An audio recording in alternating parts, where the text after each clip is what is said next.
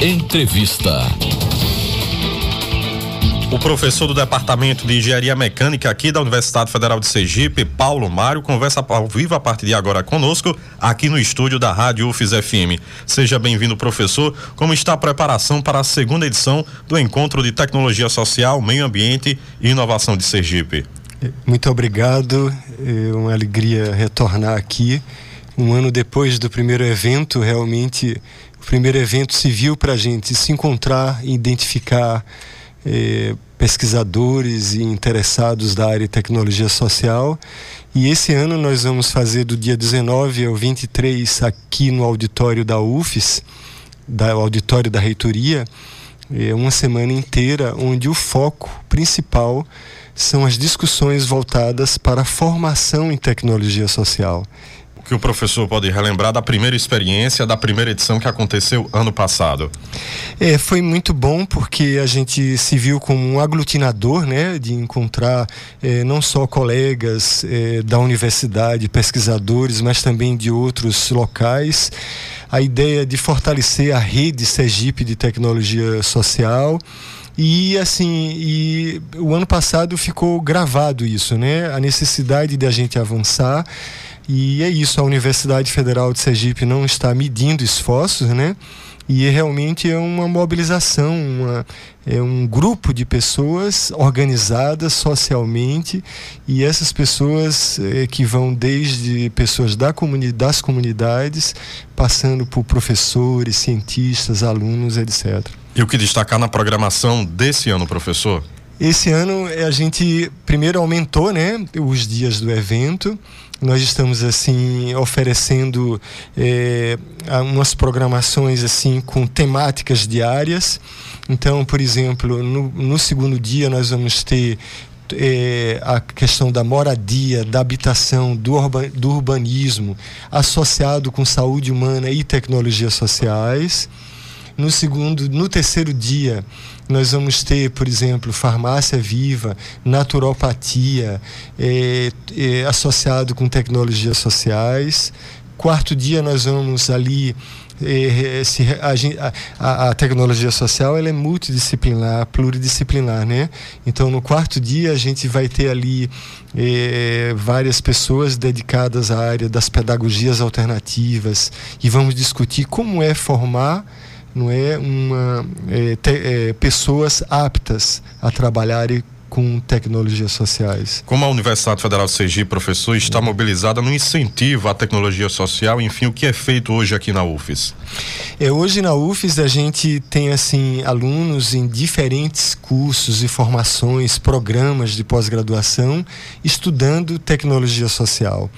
Então, a ideia é que essas pessoas, eh, não só os estudantes de doutorado, de mestrado, alunos também de graduação, né?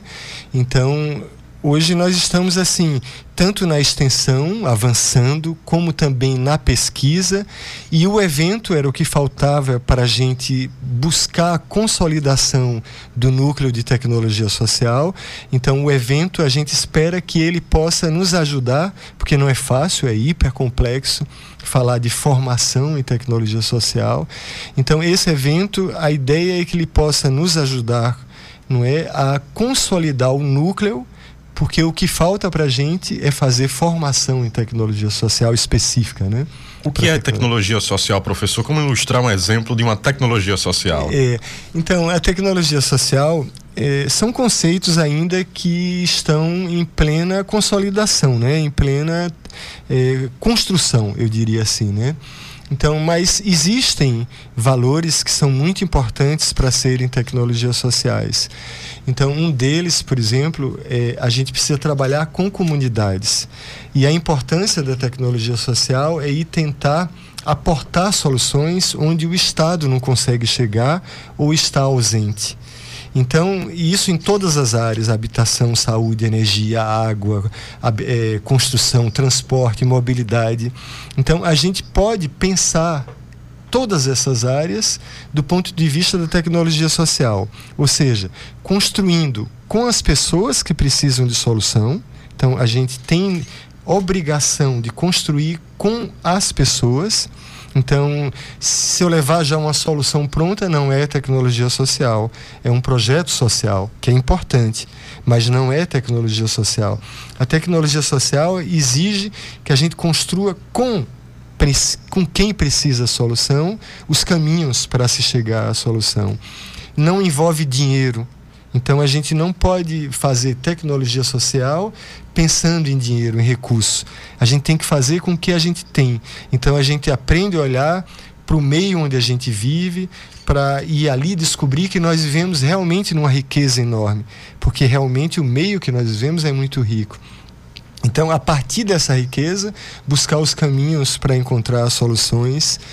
E, e é isso. Então, a tecnologia social exige é, um grupo de pessoas que sabem utilizar as riquezas naturais e um grupo de pessoas que precisam encontrar soluções para problemas que, que são. É, é, é, às vezes peculiares a uma determinada comunidade, né? Então, por exemplo, nós aqui junto com a a, a Proreitoria de Extensão, nós estamos atuando agora eh, na Ilha Mendiçá. E na Ilha Mendiçá é muito, muito bacana, porque nós vamos, conversamos com as comunidades, identificamos os principais problemas, junto com as pessoas da Ilha Mendiçá, nós vamos buscando os caminhos para resolver os problemas em diferentes áreas. Então, lá, por exemplo, o nosso grupo do Núcleo de Tecnologia Social, nós estamos trabalhando com água, com resíduo sólido, com a parte de alimentos e, e, processamento de alimentos com energia solar. E isso nós fazemos com o que nós temos disponíveis. O que o professor pode falar também da experiência do fogão solar?